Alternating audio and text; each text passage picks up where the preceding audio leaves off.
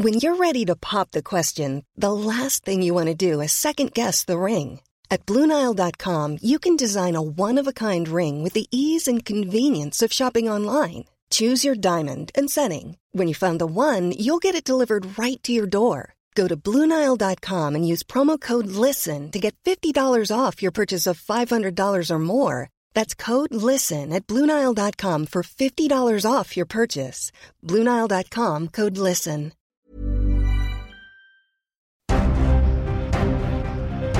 Heraldo Media Group presenta Periodismo de Emergencia con Arturo Rodríguez, Hiroshi Takahashi e Ignacio Rodríguez Reina, con las reglas del oficio. Comenzamos.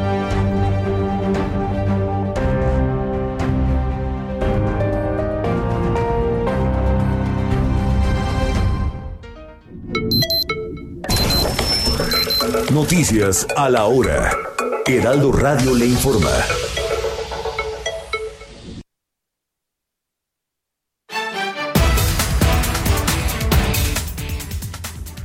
Las 10 de la mañana con un minuto hora del centro de México. Sean todos bienvenidos a este corte informativo de la hora. Esta mañana de domingo, tras la hora de apertura del sistema de transporte colectivo Metro, diversos usuarios reportaron que la línea 1, que va de Pantitlán a Observatorio, no estaba brindando servicio. Después de una hora se reactivó la circulación del transporte con normalidad. Al momento, el servicio se ofrece en todas las estaciones. Este sábado falleció el subsecretario de Ordenamiento Territorial y Agrario de la Secretaría de Desarrollo Agrario, Territorial y Urbano, David Ricardo Cervantes Peredo, quien también se desempeñaba como comisionado nacional para la reconstrucción tras los sismos de septiembre de 2017. En la Ciudad de México, donde se generan más de 13.000 toneladas de residuos sólidos al día, actualmente hay 1.054 tiraderos clandestinos. Esto de acuerdo con 16 respuestas de las alcaldías a distintas solicitudes de información enviadas por el Heraldo de México. En el orbe, la Organización Mundial de la Salud suprimió en sus estadísticas sobre la viruela del mono la distinción entre países endémicos y no endémicos, a fin de facilitar la elaboración de una respuesta unificada al virus. Investigadores de Austria han detectado una nueva cepa de la bacteria que provoca la gonorrea y que es más resistente a los medicamentos. De acuerdo con la investigación publicada, esta cepa es más resistente a los medicamentos como la acitromicina o la ceftriaxona, la cefixima, cefotaxima, ciprofloxamicina y tetraciclina. Mi caprichito es casarme contigo por primera vez la Sonora Santanera y María Fernanda realizarán el concierto sinfónico con las canciones románticas y bailables que dieron a conocer a esta agrupación hace 67 años. Bajo la dirección de Odette y Juan Carlos Navarrete, grabarán desde el Auditorio Nacional una producción que saldrá próximamente. besaré tu boquita de los invitamos a escuchar el siguiente corte informativo en punto de la hora, o antes si la información lo requiere. Les informó Héctor Vieira y continuamos con Hiroshi Takahashi y Arturo Rodríguez en Periodismo de Emergencia. Lo que tengo es para ti, mi caprichito es casarme contigo. Esto fue Noticias a la Hora. Siga enterado.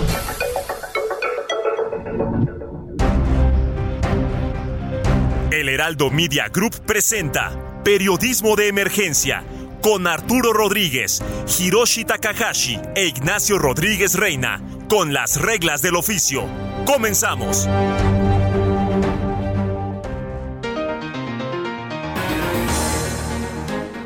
Muchas gracias, muchas gracias por continuar en el Heraldo Media Group. Yo soy Hiroshi Takahashi, les doy la bienvenida a Periodismo de Emergencia. Son las 10 de la mañana con 4 minutos tiempo de la Ciudad de México. Estamos en las instalaciones del Heraldo Media Group. Aquí está eh, pues prácticamente desde temprano, prácticamente desde ayer por la noche Héctor Vieira trabajando para darle estos reportes informativos porque Monique anda un poco enferma y desde el norte del país anda Arturo Rodríguez, a quien me da muchísimo gusto saludar como todos los fines de semana. Arturo, buenos días.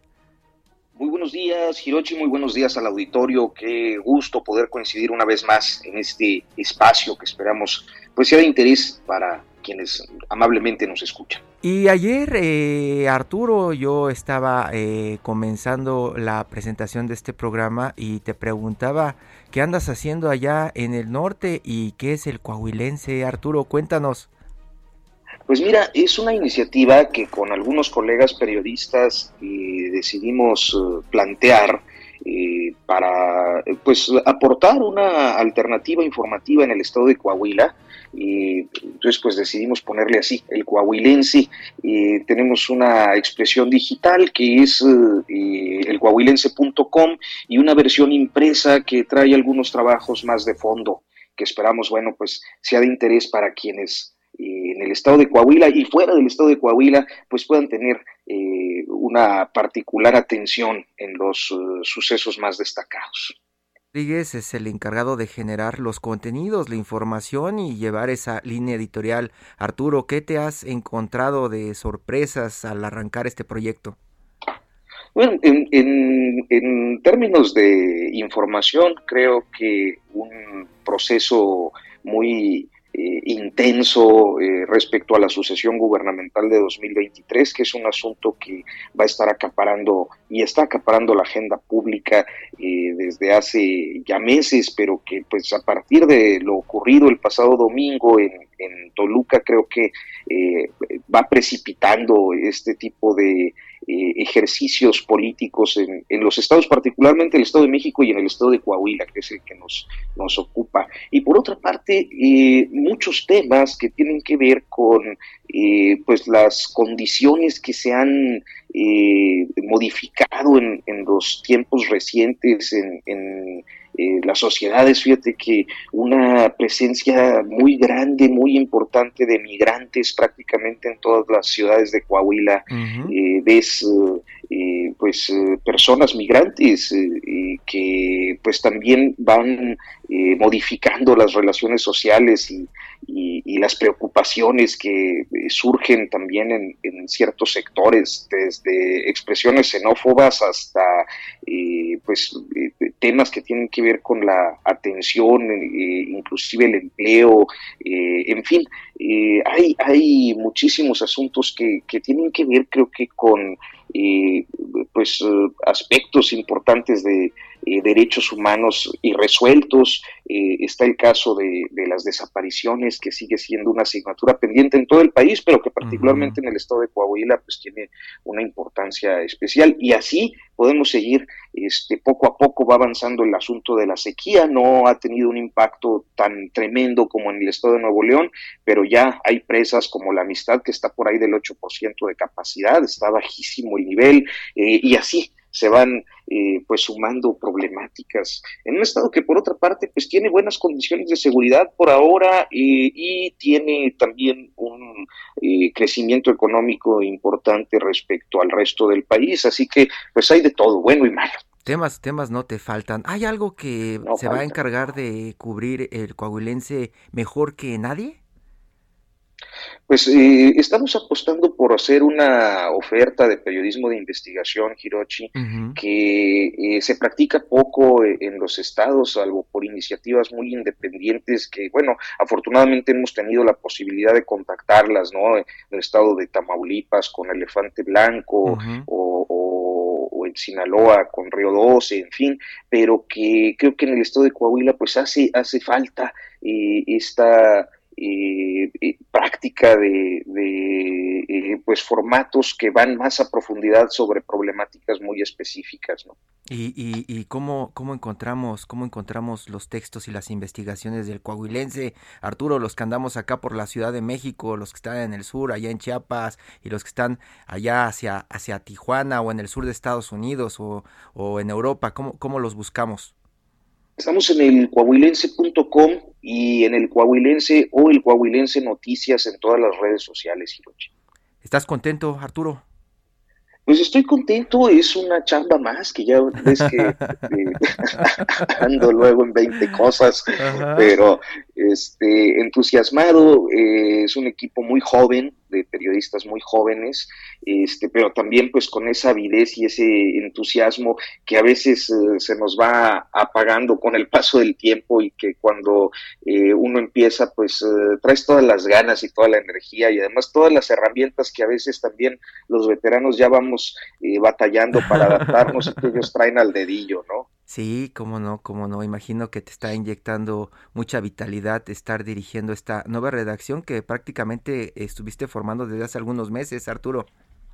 Desde hace meses integrándola, hicimos algunos talleres con con muchachos, de ahí fuimos seleccionando eh, pues aquellos que tenían más aptitudes, este, reclutando algunos eh, generadores de opinión, tratando de ser muy plurales en, la apuesta y, y, pues aquí estamos arrancando con, con muchas ganas a ver, a ver cómo nos, nos va pues busque el coahuilense que encabeza Arturo Rodríguez. Y si te parece, Arturo, vamos a, conocer también un poco más del futuro próximo con Héctor Vieira.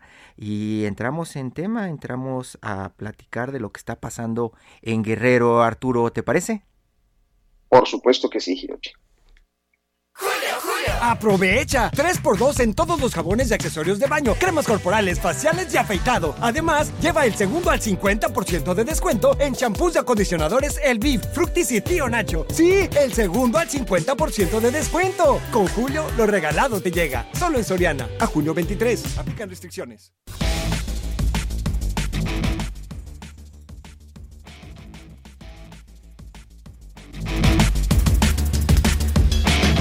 La semana iniciará con una agenda derecho humanista. La Cámara de Diputados realizará los foros de Parlamento abierto para realizar una ley contra la violencia vicaria. Los trabajos serán presididos por el presidente de la mesa directiva Sergio Gutiérrez Luna y el de la Junta de Coordinación Política Rubén Moreira. En tanto, las migraciones serán tema de relevancia este lunes por la conmemoración del Día Mundial del Refugiado, en el cual la Organización de las Naciones Unidas ofrecerá datos sobre las infancias y desplazadas.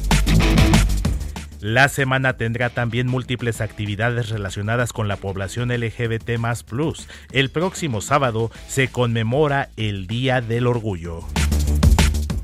En cuanto a los escándalos políticos y de corrupción, el martes será la audiencia del exgobernador de Nuevo León, Jaime Rodríguez Calderón, quien este fin de semana volvió a su domicilio para seguir su proceso en libertad.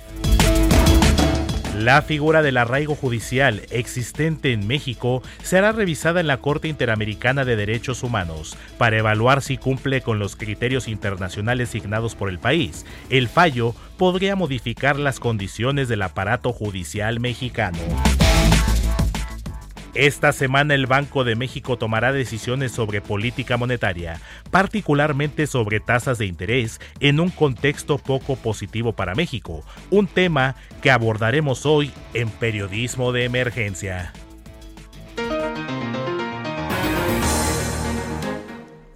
Gracias por continuar en Periodismo de Emergencia y a Héctor Vieira, muchísimas gracias por este adelanto del futuro próximo. Muchísimas gracias Hiroshi Arturo, es un gusto acompañarlos. Vamos a platicar ahora, hablando de, del futuro próximo, Arturo, de lo que está pasando allá en el estado de Guerrero.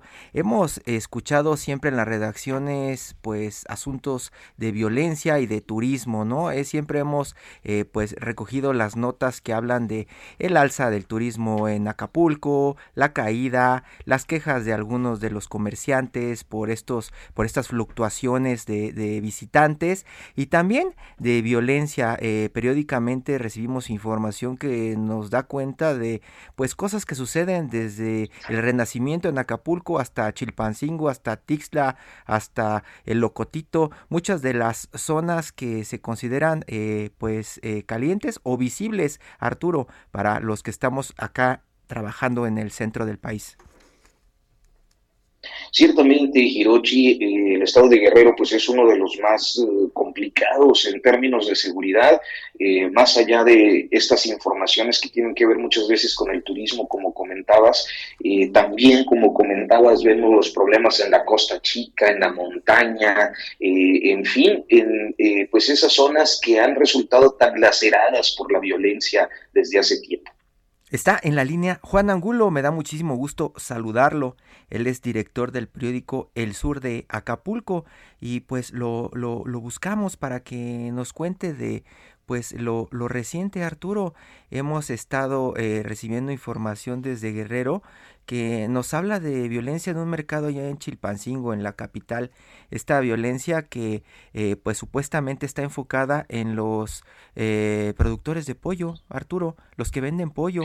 Ya estamos hablando de que los están atacando y que sube el precio del pollo, prácticamente como si hiciéramos una nota de mercados y cómo está influyendo eh, los futuros o alguna incidencia geopolítica, pero aquí directamente en los mercados y el mercado del pollo y Chilpancingo los, los uh, efectos directos de la violencia y de la criminalidad sobre eh, pues la situación de la población y, creo que lo ilustras eh, magníficamente, Hiroshi, eh, es este aspecto de cómo un poder fáctico puede incidir en los mercados de manera tan directa.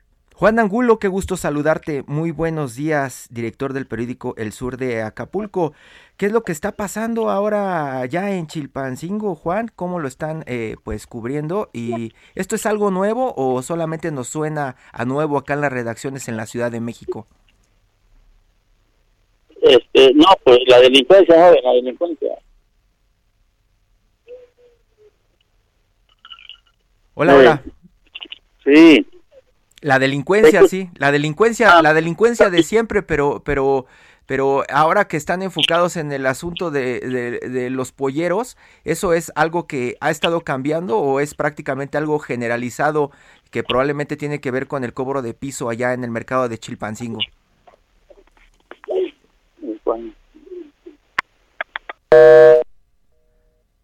Tenemos problema con la comunicación, Arturo. Ya escuchaste que de pronto se corta se corta la llamada, pero bueno, y ciertamente ha sido muy impactante en esta semana ver eh, la noticia de Guerrero, la noticia de San Cristóbal, esta eh, pues conducta delictiva con gente incidiendo, como decíamos, eh, en los precios de, productos básicos para la población, ¿no? Sí, allá en San Cristóbal de las Casas también eh, un grupo de, eh, de, encapuchados, que era lo primero que teníamos o que estábamos recibiendo en las redacciones, decían, un grupo de encapuchados armados está generando caos en el mercado de San Cristóbal. Y pues lo primero que te llega a la mente, Arturo, es, ¿son los zapatistas o qué es lo que está pasando cuando hablan de encapuchados, no? Y poco después, unos minutos después, empiezan a hablar de que es, pues probablemente un grupo de criminales que estaban peleando por el mercado y que estaban asustando a la población. Prácticamente, pues en algún otro país, Arturo, esto se, se, se daría como una nota de terrorismo, ¿no? Estar metiendo terror en la población es, es uh, absoluto, es, es, inverosímil. A veces cuando uno ve estas estampas las imagina en otros países con una situación de inestabilidad política grave y cuando los vemos en México pues nos damos cuenta de que las situaciones de inestabilidad e inseguridad eh, pues también nos aquejan en amplios territorios esa parte de los mercados en San Cristóbal de las Casas que al final eh, pasan ya algunos días, esto sucedió el martes cuando comenzamos a escuchar y a ver las imágenes de lo que estaba sucediendo allá en el sur y hasta ahora como que no hay ningún posicionamiento de las autoridades Arturo, eso también llama muchísimo la atención, lo hemos platicado muchísimo en este espacio de cómo pareciera que pues los civiles estamos indefensos hasta hasta pues eh, eh, eh, cuando, cuando ocurre esto y es tan público? ¿Cómo, cómo puede un grupo armado aparecer en lugares tan públicos a plena luz del día sin que haya una intervención de ningún orden de gobierno? Ya, ya no digamos que si la Guardia Nacional, que si la Policía Estatal, ningún orden de gobierno haciendo presencia ni conteniendo este desplante de, de poder que pues un grupo eh, eh, puede realizar con toda impunidad. Sí, es, es, es, difícil de creer, Arturo, y también esto se suma a lo que estamos platicando de Chilpancingo.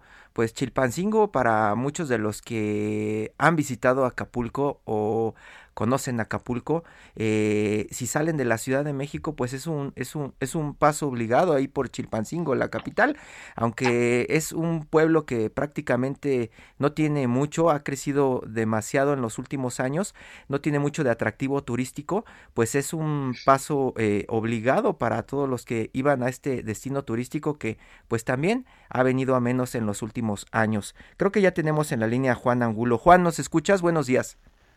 Ah, ¿qué tal? Buenos días. Muchas gracias, muchas gracias por tomar la llamada. Sabemos que tenemos algunos problemas, pero estábamos preguntándote eh, rápidamente si esta violencia que se está viviendo hoy en Chilpancingo, en específico con los polleros, es algo que sale de lo normal en la cobertura que tienen allá en, en Guerrero o es algo que se suma a una cadena de probablemente pues delincuencia o de derecho, cobros de derecho de piso que pues se viene acumulando desde hace muchos años. Sí, eh, eh, sí, buenos días. Eh, bueno, es una escalada lo que ocurrió la semana pasada. efectivamente, no es no es nuevo que haya asesinatos de comerciantes del mercado central, que haya asesinatos de de taxistas, de choferes de transporte público en general, pero lo que ocurrió la semana pasada sí es un evento eh, eh, que implica una escalada en ese conflicto que no es nuevo. Imagínate 11 muertos vinculados con eh, el ataque a la granja de pollos en, en cinco días, del lunes eh, de la semana pasada al sábado, del lunes de la semana antepasada al sábado, 11 muertos solamente, ¿no? Eh, uno empezó el lunes 6 de junio en, eh, un distribuidor de pollos asesinado dentro del mercado, continuó el jueves con un distribuidor de pollo asesinado en el estacionamiento del mercado y con un niño de un adolescente de 15 años eh, que se encargaba también de participaba en la en el, en el negocio de la venta de pollos. Este fue asesinado en su casa y el siguiente sábado fue eh, atacada la granja, la granja de pollos que surte al mercado central casi como exclusividad a raíz de precisamente las eh, obligaciones que impone el crimen organizado a los comerciantes de que le tienen que comprar a un solo distribuidor. Eh, fueron seis muertos en este ataque a la granja de pollos. Juan, ¿están eh, en específico atacando a una familia, a un grupo comercial? ¿Contra quién están los delincuentes en este momento? Bueno, no, yo creo que están atacando a, a quienes se supone eh, eh, colaboran con un grupo del crimen organizado. Aunque en esta en esta en esta violencia han, muerto, por ejemplo, trabajadores de la granja de pollos, dos clientes, eh, dos trabajadores de una recicladora de, plástico, eh, que digamos pueden ser víctimas colaterales de un enfrentamiento por el control de Chilpancingo entre dos grupos del crimen organizado. Son dos grupos, no son, eh, no es un grupo contra una empresa en específico, una una familia. No, no, no, no, no, no, no. O sea, una característica que está tomando eh, el crimen organizado en, en Guerrero, también en el país, es que se dedican a la extorsión, al cobro de derecho de piso. Entonces ellos imponen condiciones de qué productos eh, se tienen que vender, imponen los precios, imponen a los proveedores, ¿no? Entonces el ataque a la granja de pollos se entiende que es un ataque al, al proveedor que designó un grupo de crimen organizado para que monopolizara esa actividad en los mercados de Chilpancingo. Estamos platicando con Juan Angulo, director del periódico El Sur de Acapulco. Juan, ¿nos puedes esperar unos minutos? Vamos a un corte y seguimos platicando de esto que está pasando ya en específico en Chilpancingo con los polleros. Sí, claro. Arturo, vamos a un corte, regresamos. Tampoco te desconectes, por favor. Aquí seguimos, Sirachi.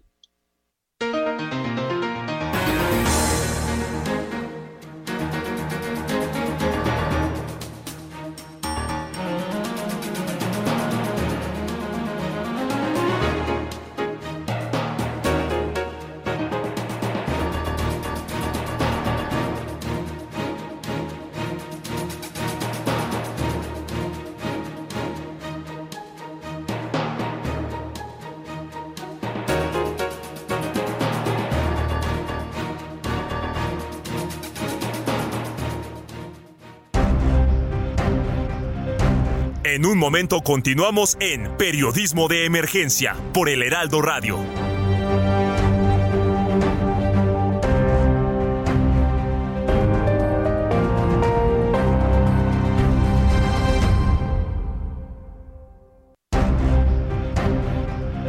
Regresamos a Periodismo de Emergencia con las reglas del oficio. Ready to pop the question? The jewelers at BlueNile.com have got sparkle down to a science with beautiful lab grown diamonds worthy of your most brilliant moments. Their lab grown diamonds are independently graded and guaranteed identical to natural diamonds, and they're ready to ship to your door. Go to Bluenile.com and use promo code LISTEN to get $50 off your purchase of $500 or more. That's code LISTEN at Bluenile.com for $50 off. Bluenile.com code LISTEN.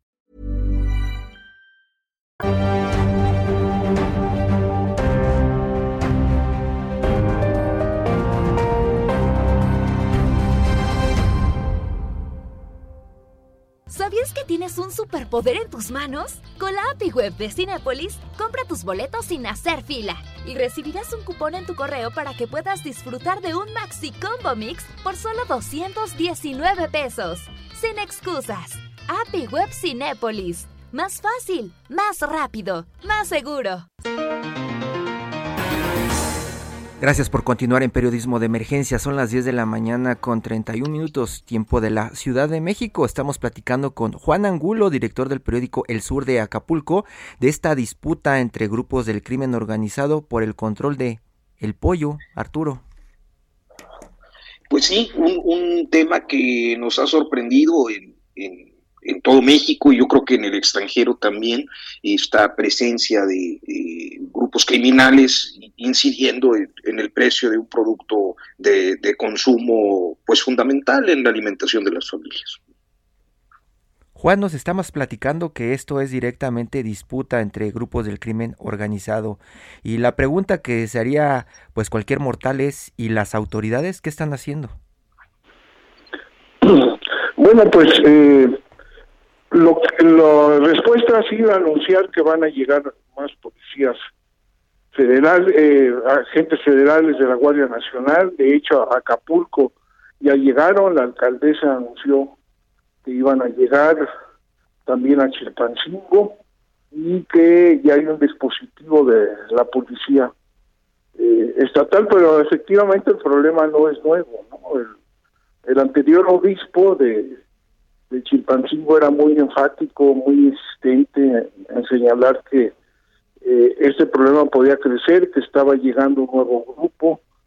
Acuérdense que recientemente el presidente eh, constató lo que académicos, estudiosos del problema de narcotráfico ya han señalado de este fenómeno que se llama la Pax Narca, que quiere decir que donde un grupo domina eh, una región, un territorio, hay menos violencia. Bueno, el obispo hace meses dijo, está queriendo entrar un nuevo grupo a Chilpancingo, esto va a traer violencia y efectivamente eso es lo que está eh, ocurriendo. Ya no es solo un grupo eh, que tiene el control de todo el territorio en, el municipio de Chilpancingo, que es la capital del estado, sino que ya entró otro grupo a disputarle eh, el terreno que es el terreno de la extorsión, sobre todo del cobro de piso. Es la actividad fundamental de los grupos delictivos de esta zona del Estado. Arturo Rodríguez. Y cuéntanos, Juan, ¿ha habido otros otros eh, episodios similares con productos eh, de primera necesidad, con lo que ocurre en los mercados eh, en años o en tiempos recientes. En Acapulco, en Acapulco es muy común a, los que venden pescado, eh, eh, a, a, este, a distintos productores en, en, Chilpancingo a los que venden carne. es decir, se entiende que van mataron a un líder del mercado central de Chilpancingo hace no mucho. Eh, se entiende que no quiso aceptar las condiciones que le pretendía imponer el grupo delictivo que quería este, controlar el mercado.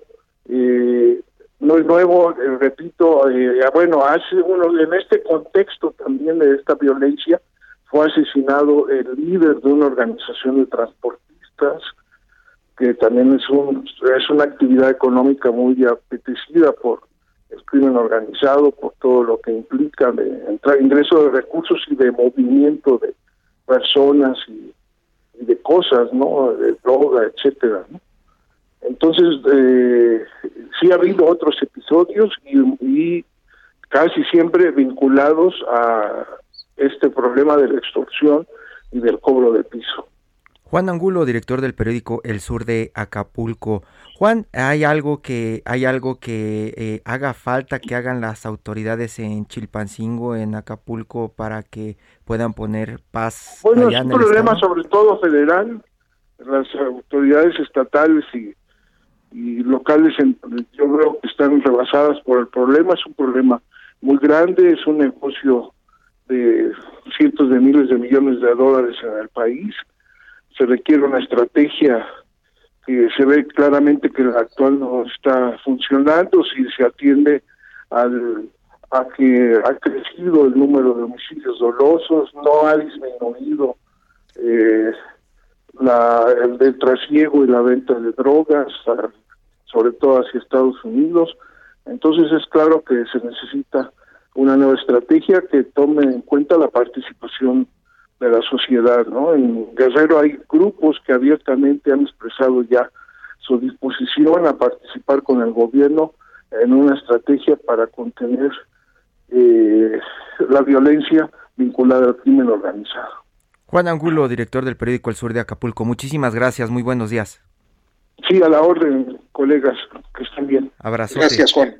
Hasta pronto. Y Arturo, pues para platicar otra vez de, de, violencia, también están los enfrentamientos allá en el Estado de México, muy cerca de Valle de Bravo, allá en Texcaltitlán. Está Ernesto López Portillo, él es coordinador del programa de seguridad ciudadana de la Universidad Iberoamericana. Ernesto, muy buenos días.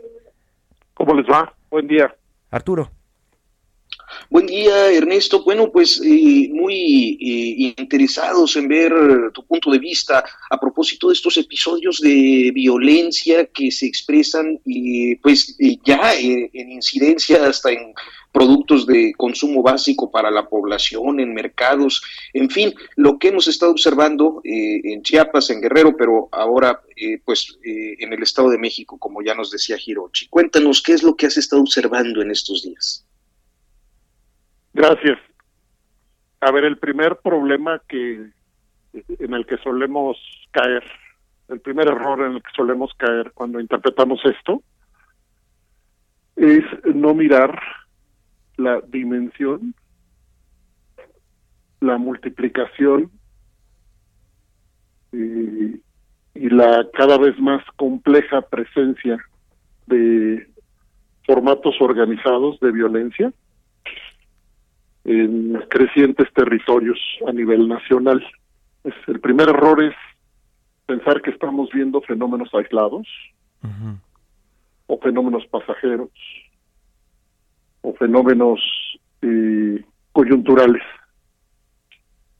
Entonces, lo primero que tenemos que, que reconocer es que estamos ante problemas estructurales. ¿Qué quiere decir eso? Que forman parte de la manera como estamos construyendo nuestras relaciones sociales. Lo que dice parte de la teoría es que la violencia o las violencias son constitutivas de nuestras relaciones. Hemos estado desarrollando formas de relacionarnos que van asimilando las violencias como parte de las formas toleradas, toleradas por gobiernos y por la propia sociedad. Ese es, ese es el primer gran, gran, gran enfoque que tenemos que entender. Y el segundo gran enfoque que tenemos que asumir es que nuestro primer problema al preguntarnos qué vamos a hacer con esta pesadilla de, de violencia el primer problema es que el Estado mexicano no reconoce precisamente la dimensión estructural del problema. Y aquí quiero recordarles que se publicó eh, el índice global de delincuencia organizada 2021. Se publicó dejando a México en el cuarto lugar mundial de afectación. Pero lo que me interesa decir de este índice ahorita no es solo eso, es que lo que dice el propio índice, es un estudio monumental, es que precisamente suceden dos cosas con los actores del Estado. Uno, quizá la peor noticia del índice, es que son agentes estatales, es decir, personas que representan a la autoridad o que trabajan en colusión con la autoridad, las que tienen la mayor influencia para facilitar las actividades de la delincuencia organizada y lo segundo que dice el índice global respecto a este enfoque de qué, debe hacer el Estado es lo que les dije antes, precisamente que el Estado debería reconocer, comenzar por reconocer la magnitud del problema. Entonces, todo lo que decía el señor Angulo eh, tiene detrás un trasfondo que, que, en síntesis, recapitulando, es el problema mismo en dimensiones estructurales profundas que tienen que ver con historia, cultura, economía, política. Y el segundo gran problema que es un Estado incapaz, no solamente de, de, enfrentar la problemática con estrategias integrales adecuadas, que no llegan, sino eh, reconocerse como parte del problema. Y aquí es donde surge la, la pregunta que les dejo como una pregunta de, extraordinariamente inquietante, y es si el Estado mexicano es crecientemente beneficiario de los negocios criminales, ¿cómo el Estado mexicano va a terminar con esos negocios criminales? Y esa es una pregunta que no queda solo para México, los grandes mercados criminales del mundo que, hoy que hoy vemos calle por calle están vinculados a redes transnacionales de delincuencia organizada. Entonces, no tenemos más que preocuparnos aún más, porque no solo es el fenómeno, repito, insisto, sino que la estructura estatal que debería estar liderando la construcción de alternativas no está en esas competencias, pero probablemente tampoco lo estará si sigue el Estado mexicano en los niveles municipal, estatal, federal, y articulándose a intereses criminales que parecen hoy ser eh, mucho, mucho más fuertes, eh, incluso en su base social de apoyo en ciertas regiones del país, que el Estado mismo. Ernesto, complejo. Ernesto López Portillo, coordinador del programa de seguridad ciudadana de la Universidad Iberoamericana. En esto que estás mencionando en términos, en términos prácticos, estás hablando como de lo macro y lo micro, lo que se está separando. Los ciudadanos, entonces, tenemos que adaptarnos a esta estructura que se está formando en todo el país. Es lo que es lo que tenemos que hacer, adaptarnos, porque no hay de otra. No, que, que la pregunta es muy buena hay lugares en donde se han dado ya procesos de adaptación, incluso muy viejos en algunos casos, regiones en donde las economías criminales han, han proliferado desde hace muchas, muchas décadas. Por ejemplo, aquellas regiones del norte del país en donde nace la siembra masiva de drogas ilegales. y esto tiene tres cuartos de siglo o más pues hay lugares donde la vida social tiene ya un proceso de adaptación muy viejo, donde mercados ilegales y violencia son parte de la de la de la configuración social y así son aceptados y reproducidos. Ahí ya se dio la adaptación. Pero hay muchos muchos otros lugares hoy en disputa. En disputa no solamente de la disputa de la que hablamos todo el tiempo, son las disputas violentas, visibles, sino de una disputa mucho más profunda, sutil y compleja, que es la disputa entre la paz y la violencia. Y ahí hay otra mala noticia del índice global. El índice global encontró, eh, eh, el índice global correlacionó presencia, influencia, operación de crimen organizado frente a nivel de resiliencia de las comunidades. Pues la noticia grave, el doble, alta influencia criminal, baja capacidad de resiliencia. Esas son las dos noticias respecto a México. Entonces, contestando a la pregunta, eh, tenemos bajas capacidades sociales en las comunidades en general para construir resistencia frente a las violencias, tejido organizativo, social e institucional que resista las violencias y que se sobreponga a ellas.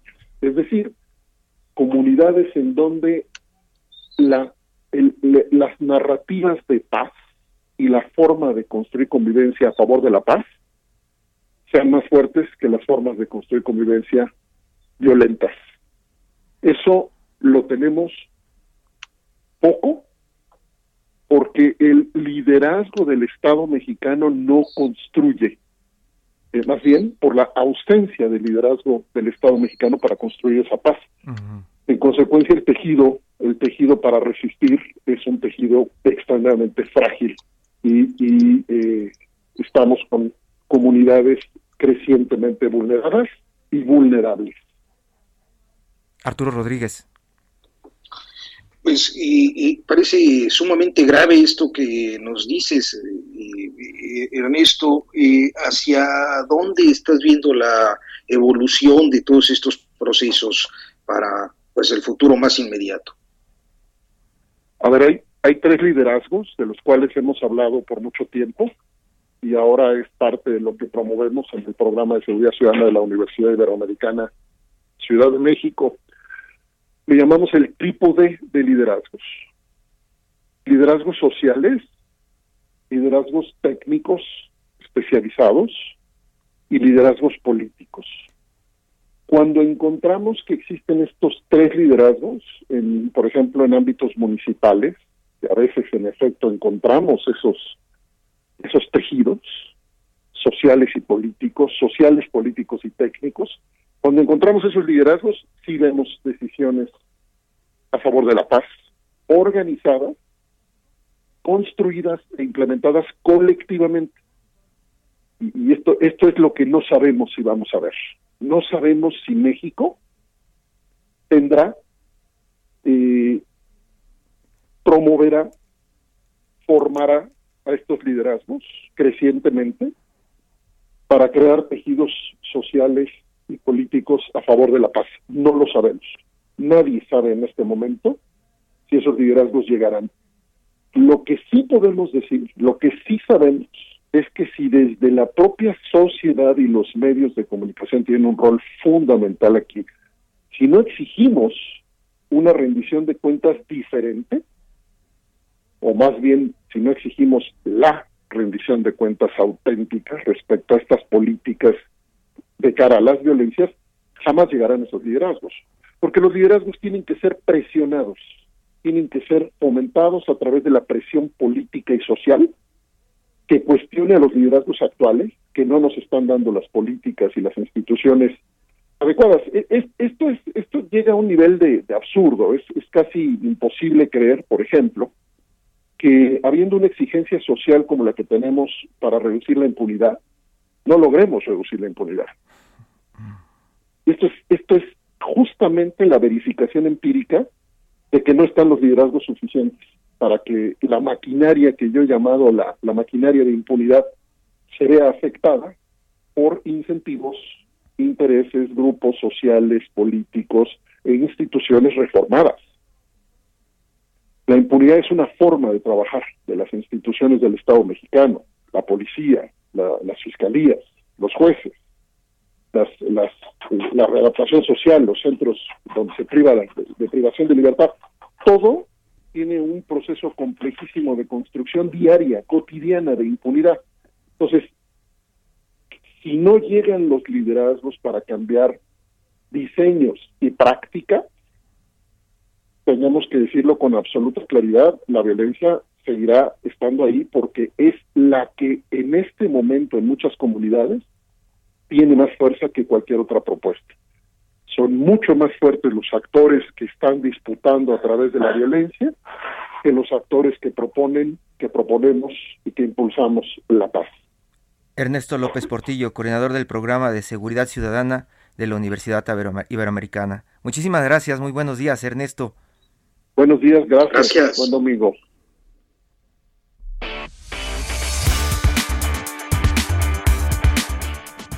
Arturo Rodríguez, llegamos al final, a tu sección favorita también, y está en la línea Carlos Chacón, periodista deportivo y jefe de información de ESPN Deportes. Carlos, muy buenos días. Hola, ¿qué tal? Muy buenos días, amigos. Eh, pues estamos todos muy contentos e ilusionados con la temporada de Checo Pérez, esta temporada 2022 que está teniendo donde ya lleva cinco podios, ni más ni menos que va en busca de eh, pues conseguir lo que será su mejor campaña. Dicen, dicen algunos que es tan decepcionante el paso de la selección nacional que ahora nos volvimos expertos en automovilismo. Sí, claro. y la prueba es que pinta para ser el año de Checo. Eh, de momento tiene 129 puntos en el campeonato. Nunca en la historia Checo ha terminado entre los tres primeros del campeonato en una temporada, lo cual pinta pues eh, no solamente para terminar en segundo o tercero, sino también para pelearle el campeonato a Max Verstappen, su compañero. Sin embargo, hay que eh, pues ser coherentes de la situación. Verstappen es el piloto número uno del equipo Red Bull, por lo tanto, pues el equipo va a apostar y va a apoyar eh, sobre todo por el piloto holandés, el actual campeón del mundo, y veremos qué tanto puede hacer Checo eh, teniendo de compañero a Verstappen. Ya vimos que le puede dar pelea, como fue en las últimas carreras en Mónaco, en Azerbaiyán, eh, donde, bueno, pues recordemos, Checo se impuso en las calles del Principado allá en Mónaco, siendo el primer piloto mexicano que lograba el triunfo allá en, en Mónaco y el quinto piloto latinoamericano. Arturo Rodríguez. Pues eh, una, una cuestión que creo que a todos nos llama la atención es que quizás estaríamos viendo a un checo con posibilidades de eh, pues encabezar eh, eh, el equipo dado sus resultados recientes, pero que pues por lo que vemos tendrá en todo caso que aguantarse al segundo lugar al final de la temporada, Carlos. Sí, exacto. Eh, como les mencionaba, el piloto número uno es Verstappen, es el actual campeón del mundo, de hecho. Eh, Checo llegó a este equipo de Red Bull para ayudar a Verstappen a ser campeón. Sin embargo, bueno, pues ya el piloto mexicano también eh, dejó en claro que él pues no quiere de alguna forma ser nada más escudero, también quiere pelear por el campeonato. Pero bueno, ya Christian Horner, el director del equipo, en un momento dijo, bueno, pues los vamos a dejar luchar, aunque lo que pasó en Azerbaiyán, donde le dieron precisamente la orden a Checo de no darle batalla a Verstappen cuando el piloto holandés lo estaba rebasando por el primer lugar en las calles de Azerbaiyán, esa es la clara muestra de que Verstappen es el piloto número uno y pues así tal vez se mantenga toda la temporada. Así será. Carlos Chacón, ¿hay algún mexicano que siga los pasos de Checo Pérez o se convierte también en un fenómeno como Hugo Sánchez en el fútbol y en otras disciplinas?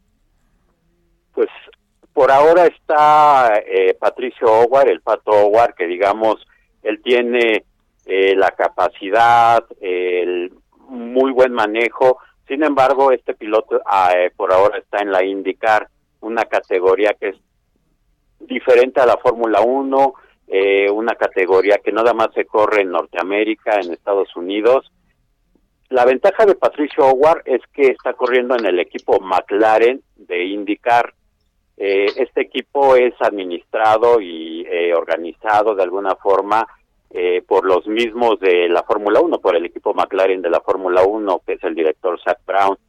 Él lo ha estado observando, ha, ha estado observando a Patricio Howard y ya ha dicho que le va a dar la oportunidad por ahora de ponerlo a prueba en algunas carreras, en las prácticas libres de los viernes. Había dicho que lo iba a subir al menos a dos prácticas libres en el año y vamos a ver si al menos le da esa oportunidad y ya en uno o dos años lo puede subir al equipo de Fórmula 1. Carlos Chacón, jefe de información de ESPN Deportes, muchísimas gracias, muchas gracias por tu tiempo y por hablarnos del Checo Pérez. Arturo Rodríguez, desgraciadamente llegamos al final de Periodismo de Emergencia.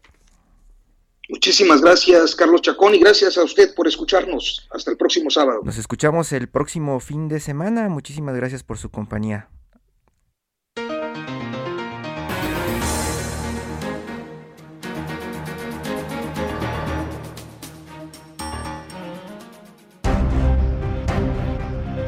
Esto fue Periodismo de Emergencia, con las reglas del oficio, en el Heraldo Media Group.